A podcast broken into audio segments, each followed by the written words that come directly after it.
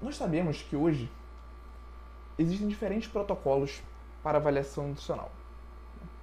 Você pode utilizar um protocolo que leve em consideração sete dobras através do adipômetro, como o Pollock sete dobras, por exemplo.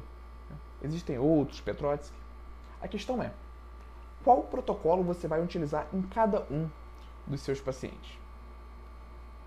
Nós precisamos entender que cada um desses protocolos foi elaborado né, para populações específicas. Indivíduos com sobrepeso, indivíduos eutróficos,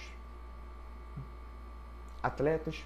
Então, se você utiliza o mesmo protocolo para todos os pacientes, em algum desses pacientes você vai estar errando. E através dos artigos científicos, nós conseguimos identificar qual é o melhor protocolo para cada um desses pacientes.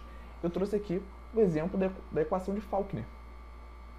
Essa equação ela foi desenvolvida principalmente para homens jovens e treinados, como essa imagem que está na tela. Mas Igor, por quê? Qual que é a diferença? Vamos lá. Homens jovens e treinados, de forma geral, os homens tendem a ter um maior acúmulo de gordura corporal da cintura para cima, certo? Quando nós analisamos homens jovens e treinados, a gente está partindo do princípio que, na grande maioria dos casos, esses pacientes têm um menor percentual de gordura.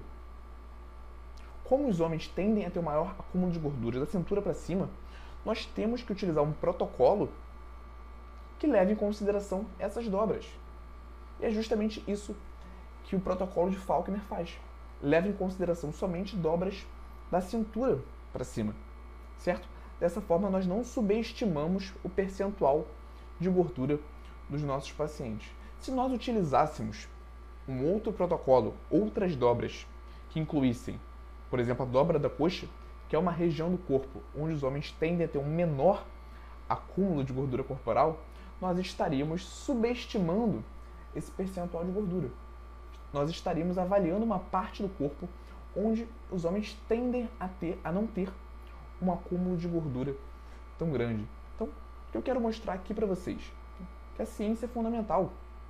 Ler artigos científicos é fundamental no momento de, de determinarmos quais são os melhores protocolos, as melhores prescrições para os nossos pacientes. E, como eu falei, esses protocolos são desenvolvidos com base em públicos específicos.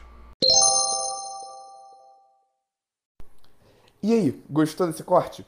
Aqui é o Igor e eu quero te convidar para assistir às aulas completas e gratuitas toda quarta-feira, 19 horas, ao vivo no YouTube.